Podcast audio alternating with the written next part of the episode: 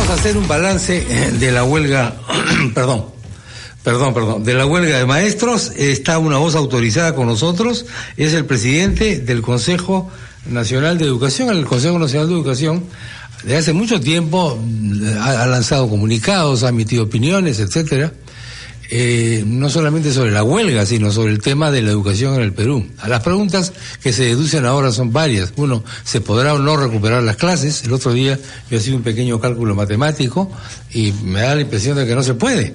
Por lo menos en ciertas regiones no se matemáticamente es, así como es matemáticamente absolutamente posible que vayamos al Mundial, me parece, me, me corregirá el profesor César Guadalupe, imposible matemáticamente. Entre otros temas. ¿Qué tal, César? Muy buenos días. Muy buenos días, muchas gracias por la oportunidad. Eh, todo esto era obra del destino, todo esto era inevitable, todo esto es una fatalidad, tenemos que acostumbrarnos a esto siempre en la historia de nuestro país, ¿o no? No, creo que no, definitivamente todo esto en realidad hay que entenderlo además como una sucesión de problemas que, explican para empezar y creo que creo que hay que empezar por el foco del problema de la huelga, que es el profundo malestar que existe entre los docentes en el país. Justificado o no justificado, eso es otra discusión, yo creo que es justificado en la mayor parte de las cosas, pero hay un profundo malestar que sí y, y que no ha encontrado o que, encontra, o que encontró una explosión en esta huelga que es bien importante entender como tal, porque por ejemplo, que lo que tiene que ver con la recuperación de las clases, ¿no? La huelga nacional indefinida formalmente fue convocada desde el 12 de julio en adelante. Entre el 12 de julio y, digamos, los primeros días no participaban ni el 20% de los profesores en esto. Y eso el 12 de julio y... Y finales de mes, a finales de mes ah, estaba en 20, hacia finales de julio estaba en alrededor de veintitantos, y, la participación crece a cerca del 70% en la primera semana, segunda semana de agosto. ¿Qué eso? hay que entender que es, primero, o sea, ahí hay dos cosas, ¿no? O sea, quienes convocaron la huelga, en realidad no podían convocar una huelga de esta magnitud porque solo convocaron a uno de cada cinco profesores al inicio. Algo inflamó los ánimos hacia finales de junio y principios de agosto y eso es lo que hay que tener en cuenta, que son ánimos que podían inflamarse con dos, tres, cuatro, cinco errores o omisiones importantes en esas fechas y las que tienen que ver con... Porque es tremenda la... Eh, la, subida es, muy fuerte, es muy, marcada, ¿no? Pasamos de veintitantos por ciento de maestros en huelga antes de las fiestas patrias a alrededor de 70% hacia el 15 de agosto, ¿no? Y eso puede tener que ver, por ejemplo, con la manera como el mensaje presidencial del 28 de julio trató o casi no trató el tema educativo, ahí pudo haber servido un mensaje más fuerte que hubiera ayudado a resolver el problema, tuvo que ver con la manera como se generalizó a veces y a veces no, pero en algunas ocasiones sí, digamos, esta acusación a los dirigentes magisteriales y por extensión al magisterio en algunos casos sobre su participación en movimientos ilegales, eh, tiene que ver con, digamos, un malestar que viene desde atrás, que tiene que ver con el centralismo, que tiene que ver con el deterioro de los salarios, a pesar de la recuperación de los últimos 25 años, pero ha habido el punto de partida al que llegaron los salarios en, en 1990 era extremadamente bajo. Entonces hay un conjunto de factores detrás de esto que explotan probablemente en esos errores y errores también en la cobertura de prensa, hay que decirlo, ¿no? Con, a la hora de la negociación, mucha prensa por error, por omisión, no voy a juzgar, le dio mucha más vitrina a la parte conflictiva que a la parte donde se estaba resolviendo problemas. Eh, lamentablemente la prensa vende conflictos. Eh, no, yo sí, pero es, eh, digamos, pero eso estoy hablando en, cómo funcionan las cosas. Exactamente, pero en una situación, del mundo, pero una situación como esta exacerba ánimos y eso, digamos, yo no estoy diciendo si es bueno o malo, pero hay una responsabilidad ahí, ¿no? Hay una responsabilidad también de la más forma como los medios han manejado esto porque ha exacerbado los ánimos. Pero la prensa exacerba los ánimos o la prensa lo es el gran debate ¿eh? o, la, o la prensa lo que hace es reflejar los ánimos exacerbados. O sea, lo, hace las dos cosas en realidad, porque si solo refleja los ánimos exacerbados y no le da cobertura, por ejemplo, porque casi no le dio cobertura cuando Cusco volvió a clases, cuando Arequipa volvió a clases y sí le daba cobertura a lo otro y uno ve el balance y la forma como se trata el tema, eso termina exacerbando ánimos también, ¿no? Bueno, y entonces, eh, Fernando. Estamos ante una situación que ha desbordado, sin embargo, el tema gremial para volverse política. Esto se ha visto claramente durante la interpelación a la, a la, ministra Marilu Martes el viernes en el Congreso. Y recién el martes sabremos si la bancada mayoritaria, que ella sola puede decidir que sea censurada, tomará posición frente a esto. Se ha actuado con alguna reserva, pese que algunos dirigentes, entre ellos el vocero Daniel Salaverri, sostenía que lo mejor es que ella renuncie directamente para no tener que hacer pasar al Congreso por la obligación de censurarla. Bueno, ahí hay distintas posturas y evidentemente la interpelación es, ya las hemos visto antes, además. Eh, en cierta medida yo no quiero cargar las tintas contra el Congreso en esto. El Congreso ejerce su derecho a preguntar con digamos, que es su derecho a hacerlo, pero lo ejerce como ejercemos muchas cosas en el Perú, de una manera que tiene muchos límites. Si uno mira el pliego interpelatorio, que yo lo tengo acá al frente, hay unas preguntas que la verdad este, están simplemente mal formuladas, ¿no? Por ejemplo. Por ejemplo, no, uno puede, ahorita lo tendría que marcar, pero digamos, uno puede empezar a, a decir, digamos, eh, a ver, déjeme, déjeme un segundo que ubique alguna porque no lo marqué en, el papel, pero hay, hay unas redacciones que son unas redacciones que realmente dan pena, ¿no?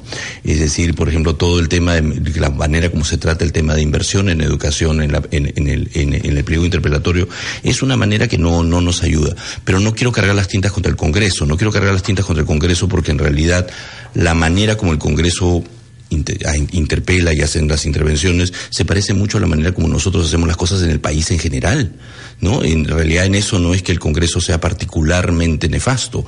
Ahí, digamos, uno mira la discusión en redes sociales y es una discusión que está orientada a destruir al adversario, no a dialogar, no a conversar. de las redes sociales y de la prensa, pero me da la impresión, no sé, de repente es una percepción de que le está echando la culpa al Congreso, a la prensa y a todo el mundo de la huelga o no? No, no lo estoy haciendo. ¿El gobierno tiene ninguna responsabilidad? Por supuesto que sí, para empezar tiene responsabilidad varios gobiernos. Para empezar el salario magisterial es un salario que estaba en alrededor de los seis mil, ocho mil soles a precios de hoy en la década de los 70 y en 1990 baja a 150. Entonces, ¿La actual ministra tiene responsabilidad o no Yo creo que la actual gestión tiene alguna responsabilidad. ¿Alguna? Eh, sí, por supuesto. Todos tenemos alguna, digamos, en ese sentido. Tiene responsabilidad. nosotros no somos ministros, esto. No, todos somos responsables de cómo. no, todos somos responsables de haber permitido el deterioro de la educación en el país. Todos somos responsables de eso. Todos hemos sido testigos de cómo las universidades bajaban los niveles de exigencia para el ingreso a las facultades de educación en los últimos 40 años y somos pocos los que hemos dicho algo al respecto. Entonces hay una responsabilidad nacional en el deterioro del sistema educativo. El Ministerio comete algunos errores en la negociación en Cusco para empezar a finales de junio, principios de julio, que exacerban algunos ánimos. Algunos de esos errores además están asociados a errores del gobierno en general, de cosas que se han manejado mal, información de inteligencia en ese contexto en particular. El Ministerio, y esto no es responsabilidad solamente de la gestión actual, sino de los últimos cuatro años, ha creado un aparato profundamente centralizado de gestión que contribuye a ese malestar. Entonces, hay errores que son errores, por supuesto, de la gestión, digamos, la gestión de la ministra Martín, por eso yo no quiero cargarla mucho en esta dirección, es una gestión que sí se ha planteado la necesidad de cambiar cosas, por ejemplo, desarrollar la autonomía escolar. Desarrollar la autonomía escolar va en contra de la tendencia centralista que ha habido en el ministerio en los últimos años, pero digamos, no ha avanzado todavía. Entonces, ahí hay un tema que es importante entender. Parte del malestar tiene que ver con una profunda centralización de decisiones y intervenciones en el magisterio, y eso es otro elemento bien importante acá. Eh, Fernando. Sí. Eh, ¿Hacia qué se puede ir ahora como reforma educativa? Una vez que se hayan resuelto, digamos, los problemas políticos, si la ministra queda o no, ¿qué muertos y heridos sustantivos quedan en el proceso de mejorar nuestro sistema educativo y garantizar que mejore progresivamente el nivel de nuestros maestros. hay cuatro cosas que quiero mencionar, tres que son directamente de política educativa, una que va más allá de eso y por eso voy a empezar por ahí. Uno de los problemas que esta huelga empieza a mostrar, o estas huelgas, porque en realidad ha sido varias, es el problema del el fraccionamiento sindical y la participación de algunos sectores no democráticos dentro de eso. Ese no es un problema de política educativa, eso lo tienen que resolver los propios maestros porque es su gremio, es su sindicato, pero creo que como comunidad debiéramos preocuparnos de que eso avance. Los otros tres problemas de, política educativa que creo que sí vale la pena mencionar son uno, el problema que tiene que ver con el que acabamos de mencionar, la gestión del sistema educativo, pasar de un esquema profundamente centralizado a un esquema de autonomía de las autoridades locales, del, del espacio local. Eso supone cambiarle el chip completamente al Ministerio de Educación, que deje de ser prescriptivo e interventor y que se dedique a facilitarle la vida a la gente en vez de ir al revés. En vez de entender que el sistema educativo está al servicio de los funcionarios del Ministerio, entender que el aparato está al servicio de la escuela. Ese chip hay que cambiarlo eso es un tema de gestión que es bien complejo porque pasa por una nueva organización y funciones de todo el sector. Uno segundo tiene que ver con el financiamiento de la educación. El financiamiento de la educación es un problema, nosotros gastamos mil, mil doscientos dólares al año por alumno, es muy poco, eso hay que levantarlo. Y para levantarlo hay que hacer varias cosas. Primero hay que hacer un gasto también más eficiente, por un lado, hay mucho desperdicio, sobre todo en zonas urbanas, donde la, digamos el manejo territorial es muy débil. Pero también hay una restricción mayor. El Perú solo recauda 15% del producto en tributos. Entonces, asignar una mayor proporción a educación supondría tener una mayor recaudación. O sea, eso es un problema mayor que no va más allá de lo educativo. Y, esto afecta el tema de la salarial, por supuesto, porque es de, esos fondos de donde saldría, el, digamos, cualquier incremento salarial futuro. Y la tercera cosa tiene que, tiene que ver con entender que el sistema educativo peruano tiene profundas brechas de inequidad que hay que empezar a afectar y a, trabajar directamente, en, en, particular lo que significa la situación, digamos, de desventaja de las poblaciones rurales y de las poblaciones con lenguas, digamos, eh, originarias. De acuerdo. Eh, ¿Se puede recuperar las clases? Eh, a ver, déjeme contestarle en dos planos rápidos. Matemáticamente con mucha dificultad, depende del lugar. Si el promedio es en realidad, como les muestro, si no ha habido mucha huelga en julio, en realidad es agosto, si el promedio es alrededor de 30 días, de, digamos, 30 días perdidos, 30 días perdidos más o menos que se puede recuperar. en los lugares donde la huelga ha empezado efectivamente el 12 de julio, ahí es mucho más complicado hacerlo. Esa es la primera parte de la respuesta. La segunda, que creo que es la que me, preocupa realmente a mí personalmente más, es, no es un problema de horas de clase. Nosotros en general, incluso sin huelga, nuestra educación no logra que los estudiantes alcancen los aprendizajes que tienen que alcanzar. Entonces, en los 11 años de primaria y secundaria hay mucho tiempo que se pierde digamos, y mucho en realidad, con huelga o sin huelga. Y eso es lo que hay que empezar a recuperar de manera masiva, es decir, que los estudiantes en 11 años de primaria y secundaria logren lo que deben lograr en 11, no en menos. Tenemos que cerrar, pero un breve comentario. Hay una resolución judicial que se enmarca este debate sobre la llamada ideología de género. Ah, hemos tenido acá varias personas, yo aquí yo tuve una persona en el Ministerio de Educación hace meses, le pregunté si el tema era un tema de redacción me dijo que sí, si se podía considerar la redacción o no. Bueno, como fuere, el tema ha tenido que llegar al Poder Judicial.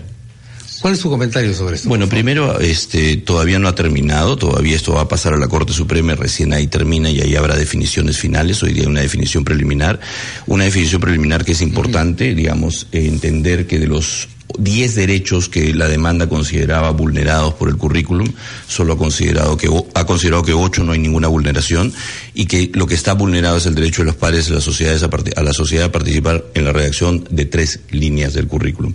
Tres líneas que por lo demás no dicen nada extraordinario. por esto es que sí, lo que dice es, si bien aquello que consideramos femenino o masculino se basa en una diferencia biológica sexual, estas son nociones que vamos construyendo día a día en nuestras interacciones. Eso es lo que ha objetado. claro, pero hay un sector de la, de, la, ciudadanía que se siente, digamos, tocada por ese punto. Claro, lo que pasa es... Yo lo que preguntaba a una persona del Ministerio de Educación, ¿no se puede hacer una redacción para evitar esta luz roja que está poniendo un sector muy importante de la vamos, vamos despacio por ahí. ¿no? Lamentablemente no, porque tenemos que contar, brevísimo. no, brevísimo, digamos. Cuando uno va a una tienda y ve que el rosado está asociado a los niños, era las niñas y el, celeste está asociado a los niños, esa diferencia no es biológica, esa diferencia es cultural. y eso es lo que dice esa frase. pero, eso es lo que dice esa frase. Claro, esa es una interpretación. no, pero lo que dice que es masculino y que es femenino. Rosado femenino, celeste masculino, es cultural, no es biológico tema no es de colores, evidentemente. Pero es que eso es lo que dice la Pero para un sector importante de la sociedad, entre los cuales los obispos de la Iglesia Católica, ha sido muy importante. No se pudo llegar a una conciliación en la redacción. Hubo cinco años de discusión sobre el currículum, ¿no? Hubo cinco años de discusión sobre el currículum. César, muchas gracias. No, al contrario, gracias programa. Muy buenos días. Nos vamos rápidamente a la pausa. Tenemos el juicio, la reanudación o la reapertura del juicio sobre el llamado caso del frontón. Viene el almirante Jorge Montoya, que ha sido jefe del Comando Conjunto de las Fuerzas Armadas. Esto, y más después de la pausa que viene a continuación.